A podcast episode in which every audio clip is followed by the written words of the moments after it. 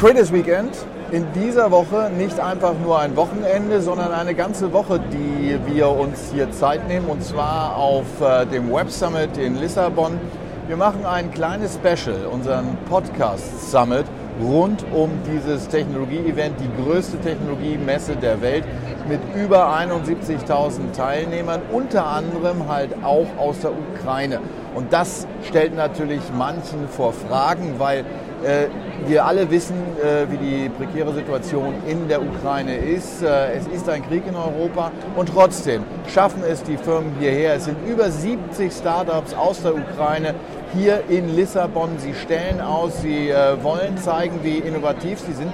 Eine Firma davon ist 3x4. Das ist die Firma, für die Arthur Katschur arbeitet, der bei mir ist. Hello Arthur, nice to have you here. Hello, nice to meet you. Um, Arthur, uh, quick question, how did you make it here? So I just flew from Buenos Aires. Actually, I live here there because of the war in my country in Ukraine, which forced many of us to just move out because it's quite impossible to run business properly there right now because of the Russian war. I think most people are wondering uh, how you can manage that. Uh, fighting for your country in the first place, yeah. but uh, also being innovative. The Ukraine was uh, named, renowned for uh, the technological uh, skills you people have, um, the um, innovation, uh, the the innovation mind, just to say it like this.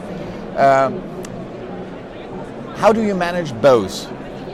I think one inspires the other. You know, we were always innovative in Ukraine. We always have, the, I think, the best engineers in the world that work in top IT companies and create products that everyone knows, like Grammarly, like Preply, like some something else. But now, as the war started, we only stimulate to do more because we see the impact that the technology can make to help us win, to help us fight. If you heard the first lady speaking yesterday and before that about how she um, inspired everyone to just do technology and help Ukraine to win. So I would say that innovation comes from our inner desire to help Ukraine, and this helps us to move forward to create products that will help our army, like some military technology or IT technology, cybersecurity. There is a lot people like us, the innovators, can do to help Ukraine on our front line, not on the battlefield. But this is basically our battlefield.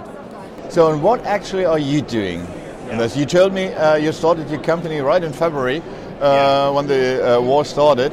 So, what actually are you doing? So, we're doing the Web3 fundraising for non-profits, and right now we're doing this in Ukraine to help Ukraine. So, basically, it's like we utilize the blockchain and Web3 to help people fundraise for the various causes. Right now, we're helping Ukrainian children and this is in partnership with a charity fund, Children of Heroes, to just help them fundraise and fundraise money to help children who lost their parents because of the war. And we believe this is the impact we can make in Web3. So we bring NFTs, different made by Ukrainian artists, to help those children who are the most vulnerable part of society right now, and we want to utilize this to help them. This is our aim right now. This is our main goal. So this is your goal, but how does it work? How yeah. could I imagine that? So it's like very simple. When you go and you donate money, you receive nothing. You just receive like a thank you letter usually. In our case, we want to say that you can help people, but you can help it in a different way, in a more game way, you know, gamify the donation. By buying the NFTs, you receive this unique piece of art made by Ukrainian artists, as this will be your like proof of your support to Ukraine. And then potentially, when someone else will go and want to buy this NFT from you, it will create a movement, a community around supporting Ukraine, supporting the cause. So we want to utilize this new Web3 technology to bring people closer to help so these different causes. It doesn't mean that we want to stop on Ukraine, but Ukraine is the most important part right now for us. We all hope the uh, war in Ukraine uh, will end as soon as possible, uh, better today than tomorrow. Um, but uh, building up a company means uh, thinking beyond that. Uh, what is your technology good for after the war? Yeah, so as I said, Ukraine is just like our first project because it's the most need right now. But our goal is to being global, to help different causes around the world. We actually want people to help us decide what's the most necessary cause to help right now. Let's say people say, okay, today is Iran. We saw what's happening in Iran. It's also very important for us. So, and they create a fundraiser for Iran or like the hurricane happening in Florida. It's also important. So we want to be global to help global missions with Web3. Web3 is a very, very good uh, buzzword you mentioned. Um, what's the importance of Web3? not only in uh, your regard, but uh, beyond that uh, for, for the industry as a whole?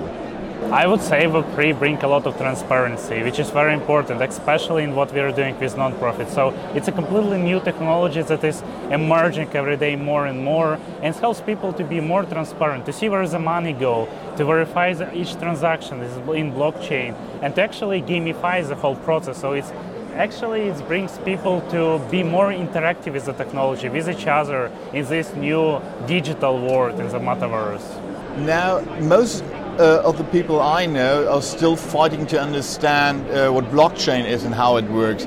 Now there's a new buzzword with uh, Web3, with yeah. metaverse. Uh, the people uh, are still fighting, uh, as I said, to understand blockchain what is Web3 and what's the difference to uh, what we know right now?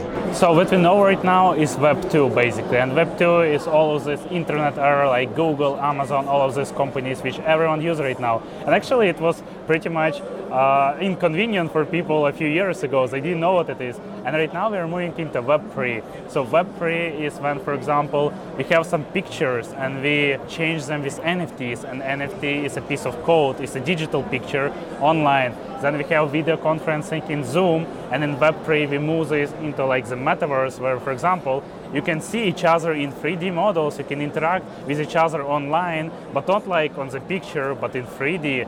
So it actually brings, I would say, the 3D, the virtual reality component, and connecting with people in metaverse. So basically, it's the next level of global connectivity. Right now, it's like in social media, we can text each other, right? But like in Web3, we can do more than that. We can speak with each other, we can handshake with each other, we can have our our avatars in Web3, we can interact. So this is is a, very exciting technology, and this is how it will be in the future. More interaction, more community, more different causes around it. And by the end of the day, each Web 2 technology will have its replicate in Web 3. So uh, it means the real world is growing together with the uh, with the virtual world. Yeah, and that's the future. That's the future. Okay.